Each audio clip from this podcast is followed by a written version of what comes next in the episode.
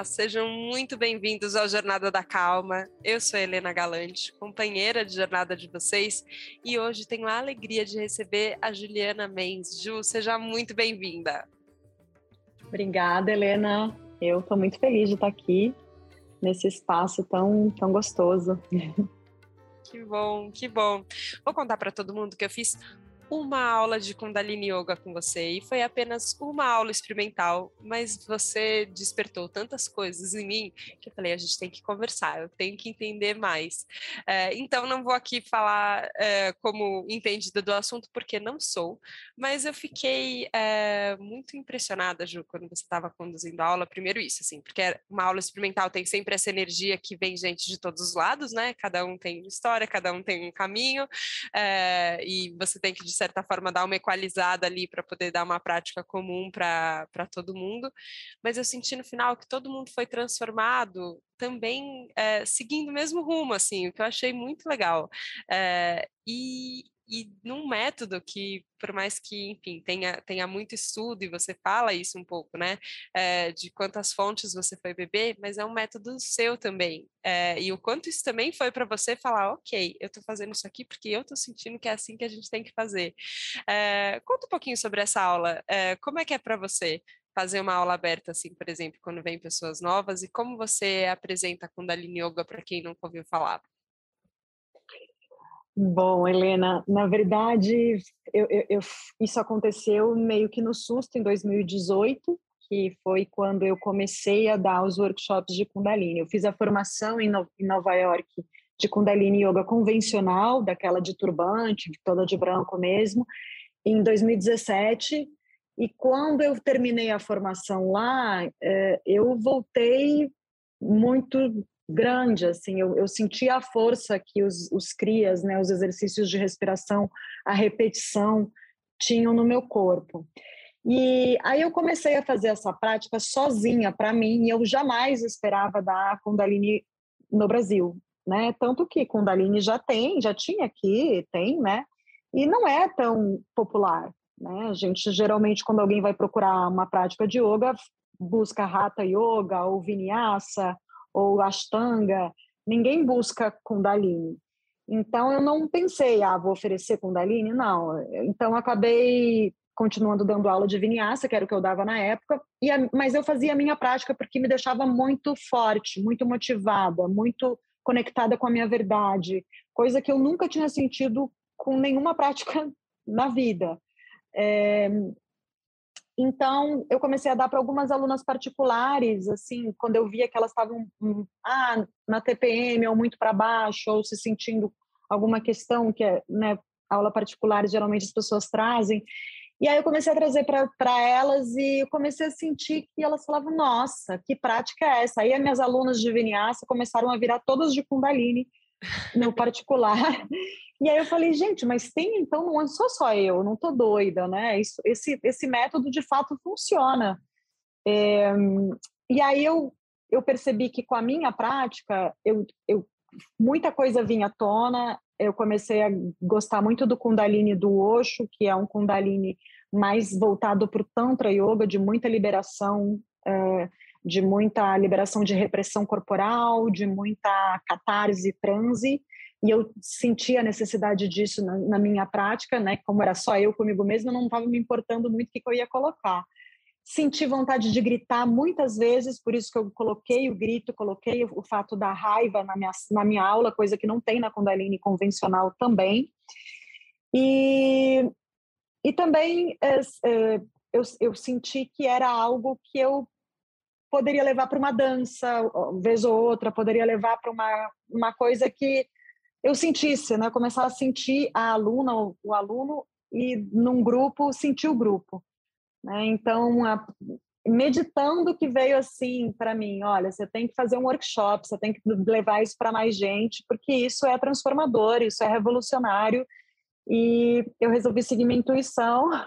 E aí os workshops em 2018 eram, foram super sucesso, estavam sempre lotados assim, e era tudo de boca a boca, não era nada é, planejado, com mídia, com nada. Foi tudo acontecendo naturalmente. Eu falei, ó, tá, tem alguma coisa aí para a gente fazer. Né? Ai, tem muita coisa só nisso que você falou agora no comecinho, Ju. Você, você citou citou isso da repressão, né? Do quanto do quanto tem de repressão é, e eu tenho, acho que talvez ficado mais de cara, assim, sabe? Com quanto tem de uma trava, é, que eu entendo que a gente vive em sociedade, que a gente segue protocolos e que a gente ensina os protocolos para as crianças, para todo mundo saber, beleza, esse joguinho aqui que a gente está jogando, ele é mais ou menos assim. Não estou dizendo que, que isso não tenha, assim, algum é, não, não tem o seu papel, ok, mas eu acho que de repente você começa a olhar e fala, cara, mas acho que talvez eu esteja muito reprimida, talvez eu esteja segurando mais coisa do que eu preciso segurar, talvez isso tenha um impacto emocional também que eu não posso que eu não posso minimizar. Talvez eu tenha que entrar em contato com isso. É, e eu tive essa sensação que você vai que você vai no lugar do sentimento, né? Que, que talvez isso também, quando a gente pensa no, no, primeiro momento yoga não seja a primeira associação, mas ali na aula eu vi e falei, ok, é um caminho de acessar também as emoções e de entender que é, não é não é a gente falou, você falou de raiva, né? E a hora que você falou de raiva, vou falar aqui para você, Ju. Eu travei aquela hora e falei, ai, não, não quero trabalhar com raiva, não, não gosto de sentir raiva, não quero. Só que aí eu falei, para, Helena, continua ouvindo, do que, que a Ju tá falando. E aí você continuou e falou, não é para sentir, ah, eu vou pensar na raiva que eu fiquei de alguém, vou lembrar de uma história, não é para na chave da memória tenta acessar essa energia que tem aqui e, e contorna ela um pouco, né? Deixa ver para onde ela pode te levar, que não que não para um caminho violento que, que a gente não gosta, por exemplo. E eu falei, nossa, eu achando aqui que eu ia só fazer um alongamento, que eu estava um pouco travada, reprimida na, na coluna, no quadril, no ombro, e daí quando eu vi, falei, não, a coisa vai para um caminho emocional muito forte também, né, Ju?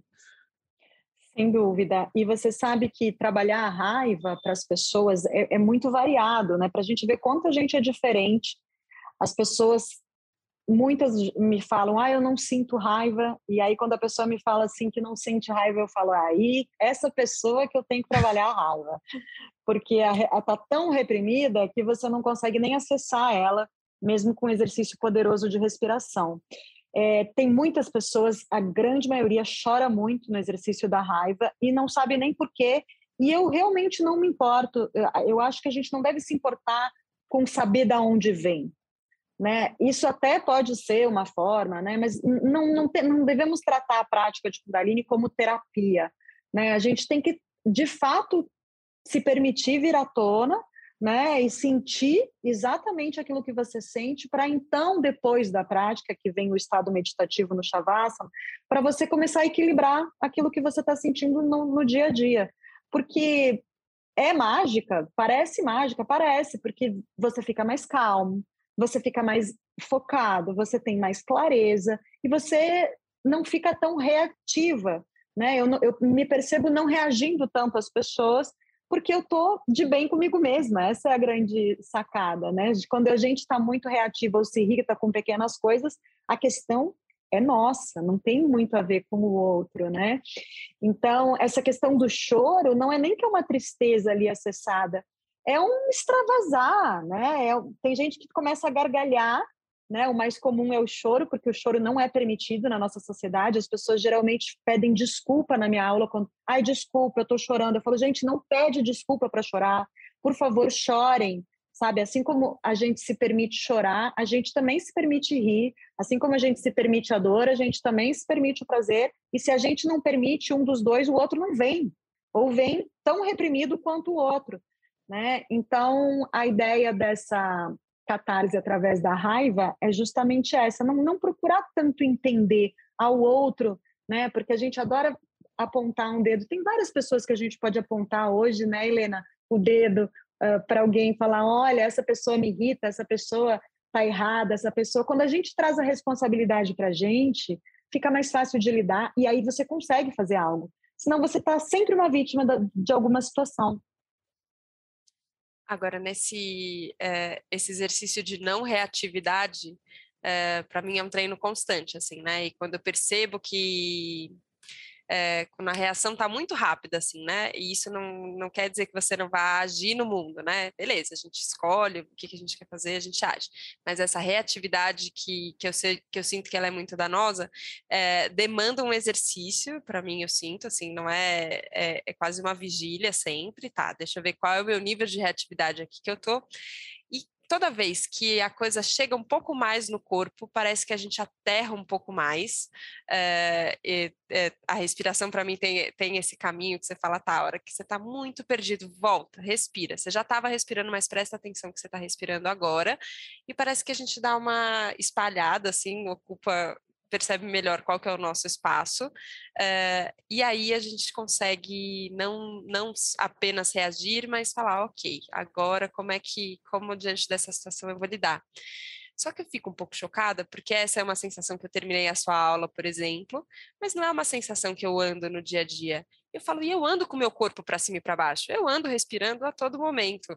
É, como é que a gente consegue ampliar um pouco, assim? E porque eu acho que a, a ideia é essa, né, no, no yoga sempre, que também não fique só restrito àquele momento de prática, mas que a gente consiga ampliar também essa sensação para fora desse momento, não é? Sim, eu acho que isso tem uma frase do yoga que eu gosto muito, que é pratique e tudo virá. É, então, de alguma forma, Helena, tem que ter uma disciplina. Porque daí, é como eu te falei, você não precisa pensar, ah, eu preciso ser boa porque eu sou professora de yoga. Isso nunca foi algo que eu aceitei, sabe? Eu não, eu não preciso ser boa, eu, eu preciso querer ser, precisa ser natural, precisa vir de dentro, né? E quando você pratica, e eu sempre digo, pelo menos uma vez por semana é, é o fundamental na Kundalini, né? Dá para fazer mais vezes, mas é uma meditação ativa. Se você parar, a energia vital apaga novamente.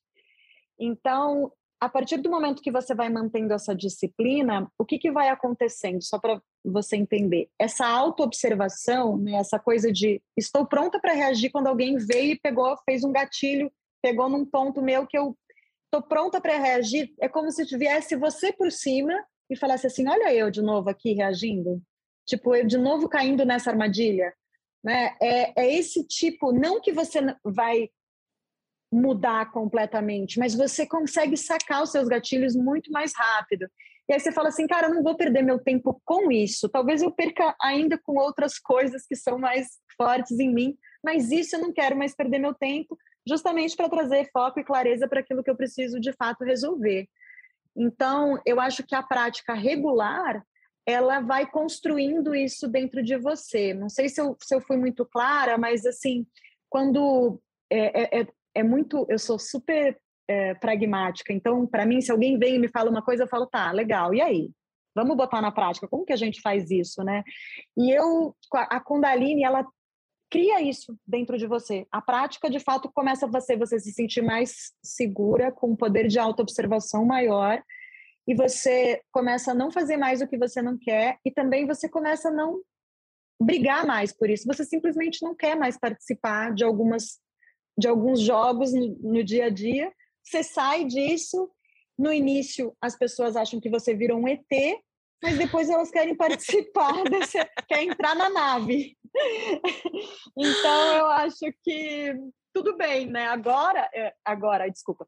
Agora eu acho que tá tudo bem, porque já fez um sucesso, né, um mini sucesso significativo assim dentro da minha, do meu grupo as pessoas já me aceitam melhor. Mas no início, eu, eu tinha virado de fato um ET. Eu falo, tipo assim, nossa, o que, que aconteceu com, com essa pessoa? Porque, como você falou no início, né, a gente está tão colado na, numa sociedade com escolhas já pré-estabelecidas, que quando a gente começa a falar isso eu não gosto, isso eu não gosto, eu quero na verdade isso, é super estranho para quem está do seu lado né? Porque a gente tem a ilusão que faz escolhas, só que as escolhas já são feitas, né? Já, já, já estão quase que todas ali armadas para gente. Nossa, achei incrível isso, porque a gente começou falando sobre repressão, né? E sobre, uhum. sobre tirar é, tirar, diminuir, se desfazer, se, se libertar dessa, dessa repressão. É, e muitas vezes na minha cabeça, quando eu pensei, ah, não, eu quero ir contra tudo, parece que você é, vem uma rebeldia e na verdade, o, o ir contra inclui um caminho de disciplina. Então, na verdade, é isso, assim, ó, eu vou praticar, eu vou praticar disciplinadamente para achar um caminho de liberdade para além da repressão, porque na verdade essa repressão ela segue esse essa pressão social que não é que não é falada, né, que, que não é vista, mas que é aprendida e que no fim é, diminui a gente, né? É, e eu acho que tem essa esse caráter expansivo, assim, sabe, de, de você terminar. E eu acho que todas as práticas que, que buscam o autoconhecimento e que, e que querem te colocar mais em contato com você, a sensação sempre que eu tenho é que ela lembra que você não é desse tamanho muito apertadinho que você está pensando que você é, que na verdade você é maior, que você tem, é, tem mais poder também, é, e que isso não significa ser autoritário, ser louco. É, é isso, assim, ó, nessa nave aqui, nós ETs, então é tudo muito, é, é tudo muito mais amplo, assim, né? E tem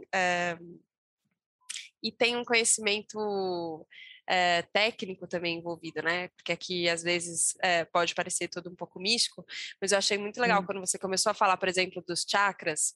Falei, nossa, é verdade, a gente tem, tem uma coisa que a gente sente em, em, alguns pontos determinados do corpo e tem, tem um centro de energia aqui rolando, mesmo que a gente talvez não consiga, é, como leigo, né? Ok, mas que, como, como é que é?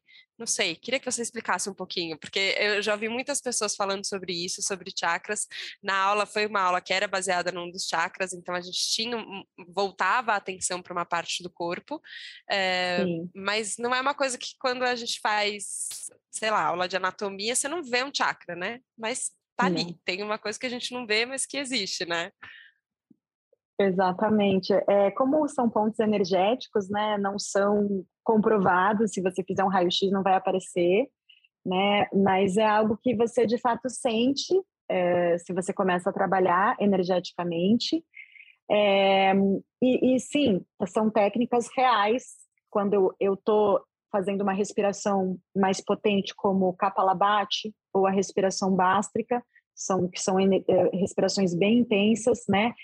Que, que, que, eu estou fazendo e independente do lugar que eu estou direcionando, o, o, exercício que eu estou colocando junto, né? Eu estou inalando prana, que é a energia vital, né? E estou exalando com força, que é uma forma de eliminar, limpar, purificar, o apana. O apana para o yoga é uma energia de eliminação que a gente acumula dentro da gente e que causa estagnação né, independente do, do local onde esteja. Então, essa, esses exercícios potentes de respiração, junto com movimentos repetitivos, nada mais são do que uma faxina que a gente está fazendo né, de excesso de ar. Se você for ver, Helena, a gente não respira muito bem. Isso é algo que já foi dito, né? A gente não respira bem.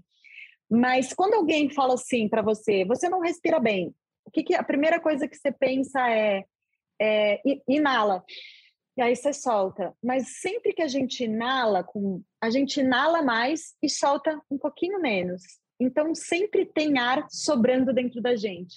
E esse ar é o que nos deixa cansado, é aquilo que faz a gente se sentir com a postura, né, uma postura menos uh, uh, não tão ajustada, vamos dizer assim, né? É aquele é, é o ar que dá a dor nas costas, é, é esse apano que vai dar na, dor na lombar, dar dor na, na região das escápulas, que é ali que trabalha o chakra cardíaco, no pescoço. É esse excesso de ar que a gente não elimina. Então, às vezes, eu até inalo, mas na hora de soltar, eu solto bem pouquinho. E aí chega no final do dia, eu estou exausta. E eu estou exausta por quê? Porque eu não soltei o tanto de ar que eu inalei. E então muita gente que começa a praticar Kundalini comi comigo fala assim, cara, eu estou muito disposta, eu estou dormindo menos e estou me acordando super disposta. O que está acontecendo, né? E é na verdade você está começando a respirar, não só porque você está com prana, uh, né, se enchendo de oxigênio, mas você está liberando aquele ar que te deixava exausta. Né? Isso também é uma técnica mesmo, não é uma coisa que eu inventei, né? Nossa, Amei. E me lembrou uma coisa que eu vi recentemente a minha irmã fazendo com o meu sobrinho. É, e eu fiquei de boca aberta, assim. Porque às vezes a criança fica nervosa, né? Como, como os adultos também ficam, mas eles têm menos repressão, então eles expressam de maneiras mais contundentes do que nós adultos. É, e teve um, um, momento isso, que ele estava nervoso e, e, e, a gente fala para a criança, né? Respira, respira. E a gente faz sempre esse, esse movimento de inspirar o ar. Quando a gente fala respira, apesar de ser um movimento completo, a gente sempre faz a associação com inspirar o ar. E aí a minha irmã estava falando com o meu sobrinho e ela falou assopra, assopra, assopra. E ele foi acalmando. E era só o movimento de uhum. colocar o ar para fora. E aí eu falei, Má, da onde veio isso, esse assopra? Ela falou, foi uma amiga minha que tem dois filhos e para um deles se fala respira, funciona. O outro fala para respirar, não funciona, mas assoprar, ele entende assoprar ele lembra do parabéns, ele assopra, o movimento é mais claro para ele, ele assopra e ele acalma.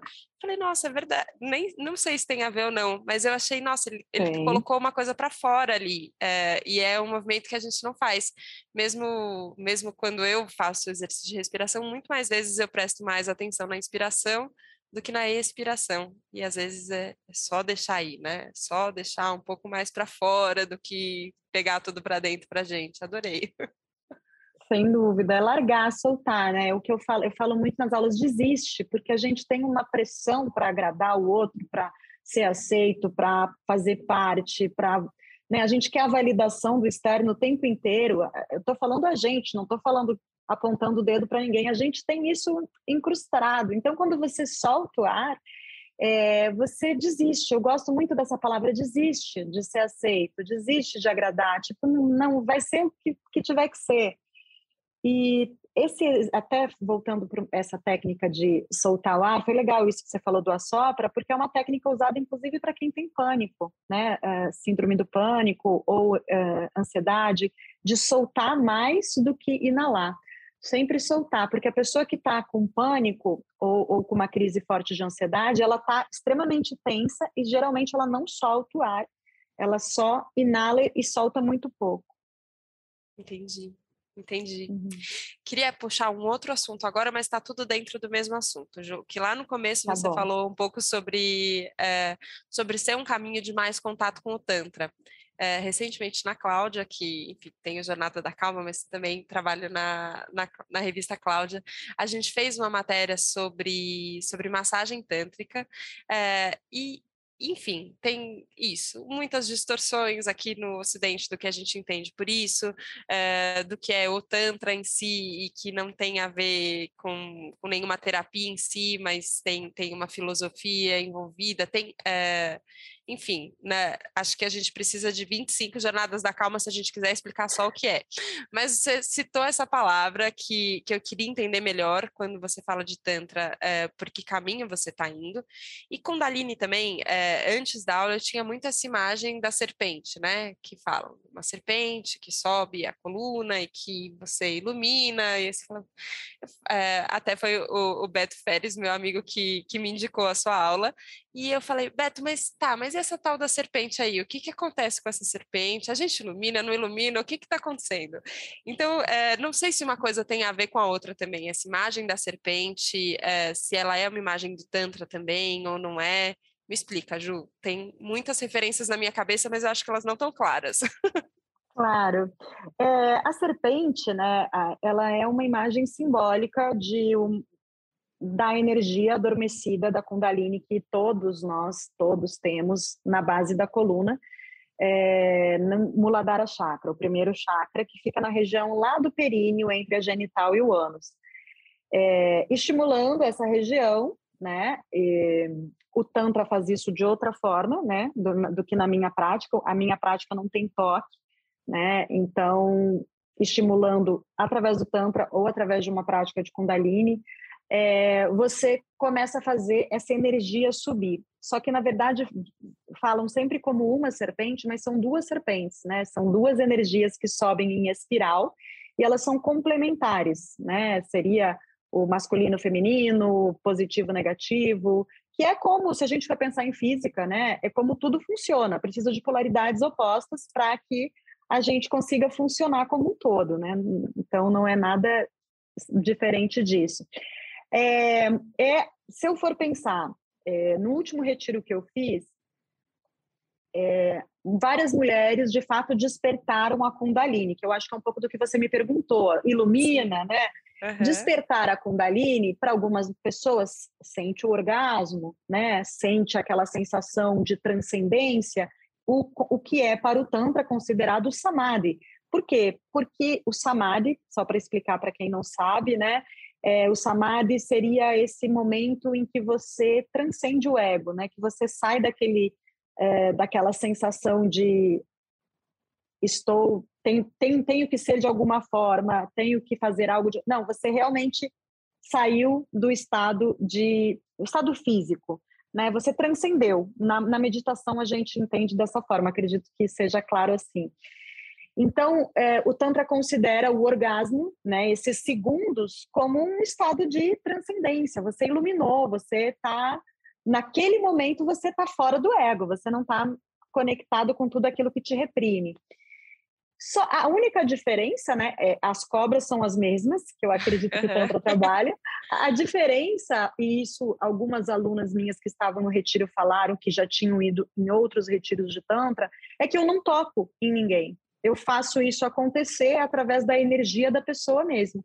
Então, eu, eu uso técnicas e, claro, algum, falo algumas coisas, né? E uso, às vezes, alguns instrumentos de sound healing, uso, uso o que for, que eu acredito dentro do xamanismo também, que eu também trago elementos, para conseguir levar a pessoa para um estado de transcendência, né? Então a cobra sobe ali, sobe, eu não toco na pessoa, a pessoa precisa tirar a roupa? Não, não precisa eu sou completamente, tenho um profundo respeito pelo Tantra, não estou aqui dizendo que, ah, então se tirou a roupa. Não, eu acho que é fundamental numa sociedade completamente reprimida sexualmente, né? Que a gente precisa do Tantra, precisa de todo tipo de ferramentas. Eu só estou explicando aqui a diferença, mas as cobras são as mesmas e a, e a intenção é a mesma, é o despertar né? É a gente soltar um pouco da nossa repressão num despertar e quem sabe com mais deles a gente consiga se libertar mais, né? Dessa dessa de tanta repressão que a gente tem. E sabe que eu tenho pensado muito nisso, assim, ó, o quanto a eu vou usar a palavra história, mas não sei se é, se é a melhor palavra, assim, mas essa imagem é, que a gente cria. Então, a gente, é, e, e, na aula, numa aula que, que do tipo de aula que eu gosto, por exemplo, é, você entra na condução do professor, né? Você acompanha, é, cria cria-se uma narrativa, e você fala, tá, deixa eu acompanhar, deixa eu seguir aqui como vai acontecendo, e o podcast eu tenho a sensação que também é isso, né? Você embarca numa conversa e você fala, tá, não sei muito bem para onde está indo, porque a gente também não sabe, a conversa está viva, está acontecendo agora, mas você fala, tá, eu vou indo, deixa eu ir acompanhando, e a gente vai acompanhando essa história, a gente vai acompanhando essas imagens, a gente vai acompanhando as cores, é, e parece que uma hora a gente fala, ah, essa senha me ajudou, é, então, essa ferramenta, você usou a expressão ferramenta, né? Ah, a ferramenta que for preciso. Então, é isso, assim, que senha que a gente consegue para poder ir para esse lugar que ele é, é menos racional, é, ele é mais sentido, ele é mais potente também por isso. E isso não significa que ele seja menos real. E durante muito tempo eu, eu tive uma eu tive é ótimo, estou falando como se eu tivesse resolvido, isso não é o caso, vou falar de novo. Eu ainda tenho muitas vezes uma resistência, como se o que não fosse muito racionalizado, não tivesse na enciclopédia, não fosse real. Eu não pudesse desfrutar daquilo porque não está tá na enciclopédia. É, e, e aí, de repente, você fala, tá, deixa, deixa eu experimentar. Ah, então tem. Isso quer dizer que tem duas cobras dentro de mim? Você fala, não hum. sei. que, é, mas talvez essa imagem te ajude, talvez você consiga pensar nessas energias serpenteando, envolvendo, é, e essa isso te, te traga. Você veio também desse, dessa barreira da racionalidade intelectualizada demais, muito mental, até passar? Como foi para você passar? Ou também, às vezes, ainda é uma constante, assim, uma coisa que você segue trabalhando, Ju? É, a gente segue o tempo todo, né? Eu gosto muito de pensar dessa forma, não gosto nunca de subir num pedestal. Acredito que eu estou crescendo junto com os meus alunos, que me trazem muitos feedbacks positivos, inclusive o Beto é um deles. Eu tenho poucos alunos homens, mas os alunos homens me trazem assim feedbacks que eu falo, cara, olha, que demais que um homem está me falando isso, né? Assim, é, porque a gente pensa que só nós mulheres, dentro da, do nosso contexto cultural, fomos muito reprimidas e caladas, mas os homens também, né? Eu sempre digo, o machismo é péssimo para mulheres e para homens, né? Ele não, não é algo que só fere a nós. E eu, sim, eu sou jornalista por formação, é, trabalhei numa revista feminista, a TPM, por alguns anos, e eu tinha um discurso muito da lógica e também um discurso muito agressivo em relação, né, para lidar com o feminismo.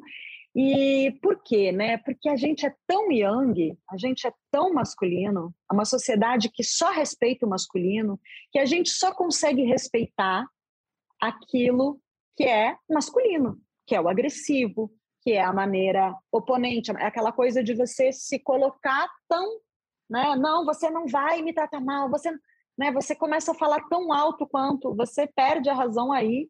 E na minha humilde opinião, claro.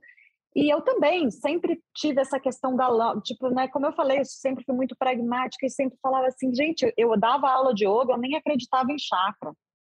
Falava assim, gente, que chakra? Agora você vai querer me dizer que tem chakra em mim, né? Eu fui, isso foi algo que eu sempre digo, então vou falar aqui também, foi numa cerimônia de ayahuasca que eu acendeu os sete chakras em mim, que te deixa um pouco mais sensível, né? De, a, a ayahuasca te traz essa. E aí eu falei, cara, mas o que está acontecendo aqui? E aí que veio a Kundalini e tudo, e aí começou tudo a fazer sentido. É algo que eu poderia te simplificar dizendo assim, Helena, a gente não se permite sentir. Por isso que a gente é escravas, nós somos escravos da, da lógica, da razão, do, do racional. Porque quando a gente começa a se permitir sentir, e é o que a prática de Kundalini ou uma massagem tântrica né, faz com a gente, a gente fala, cara, o nosso conhecimento é muito maior que uma enciclopédia. A gente tem muito mais coisa dentro da gente, a gente é, a gente é a própria sabedoria. Só que é mais fácil eu falar, citar nomes, nomes, né, geralmente nomes de homens, que científicos e tal, que digam, olha, comprovado cientificamente que a prática de Kundalini pode, né? E aí você vai falar, ah, bom, então, então tá certo, pode ser que eu aceite isso um dia, né? E eu, cada vez mais, e o Tantra se, se propõe a isso também, eu deixo um pouco o intelecto de lado e falo assim, sente, só sente a aula, faça a aula. Depois você vem questionar, vem perguntar ao autor, vem dizer que livro que eu li, qual é, cadê meu certificado, né? Eu nem tenho meu certificado. Se alguém me pedir o certificado, eu, eu falo à escola, pode ir lá na escola em Nova York, mas eu, eu nem tenho, gente. Por que, que a gente precisa tanto disso, né? A gente precisa que as pessoas sintam, que elas melhorem, que elas é, consigam perceber o, o grande potencial que elas são. Nossa, tô sentindo coisas bonitas, assim. A hora que a uhum. gente começou o episódio, é, tava chegando em casa agora, vindo de uma sessão de fotos, e eu presenciei um assalto na minha frente. É, uma pessoa quebrou o vidro da outra do carro que estava na frente e eu ouvi a pessoa gritando no carro, é, roubou o celular e tal. Uma, uma cena toda toda confusa emocionalmente, né, para todo mundo que estava ali presenciando. Você começa a sentir muito medo, seu coração acelera, tudo ficou. É, e na hora eu pensei, meu Deus do céu, vou ter que gravar um Jornada da Calma nessa situação. E agora? O que, que eu vou fazer? É, e eu e eu fiquei com o meu coração acelerado e falei, tá tudo bem também. É, ele é normal nessa situação, ele, ele reage dessa forma. Não preciso também não fingir que não está acontecendo, falar, me distrair, deixa eu olhar para qualquer coisa aqui. Fiquei com ele e aí eu fui vendo que ele, que ele também acalma, que ele também vai vendo. Vi que estava tudo bem com, com a moça, é, ela já, já pediu ajuda, já tinha parado o carro, enfim. É, a coisa se a gente vai para o sentir, eu, eu tenho essa impressão que às vezes eu evito sentir achando que eu não vou dar conta. Se eu ficar sentindo meu coração acelerado, não vou dar conta. Uma hora ele vai explodir. O que, que vai acontecer se ele picar desse jeito? Mas parece que se eu passo esse medinho que dá no começo e eu continuo sentindo, ele acalma, na verdade. Ele não. O sentimento, ele ele tende à regulação, né? É, só que aí eu saí dessa sensação, que é uma sensação que eu não gosto, uma sensação que você fala, tá, mas ela aconteceu hoje no meu dia também. Só que aí a hora que eu cheguei aqui, aí eu olhei para você e também me veio outra sensação, aí eu penso em todo mundo que tá ouvindo a gente também vem outra sensação. É, eu termino só muito grata, assim, essa ferramenta toda que a gente tem, esse coração que bombeia e dá conta de tanta coisa ao mesmo tempo. É, e de novo, essa sensação de que é maior, porque no fim cabe também é, o coube hoje esse, essa situação de, de nervosismo e coube agora uma sensação de tranquilidade, coube muitos questionamentos e coube também um silencia essa mente de tantos questionamentos também e fica só aqui, aqui sentindo. E a gente nem estava praticando, a gente só estava conversando. Então eu queria te agradecer demais, Ju. eu acho que tem, é, tem um caminho muito bonito que você segue é, e acho que ele abre muitas portas mesmo pra gente. Então só tô com o coração muito grato agora. Ele tá calminho, tá batendo tranquilo tranquilo e agradecido. Então, obrigada por isso.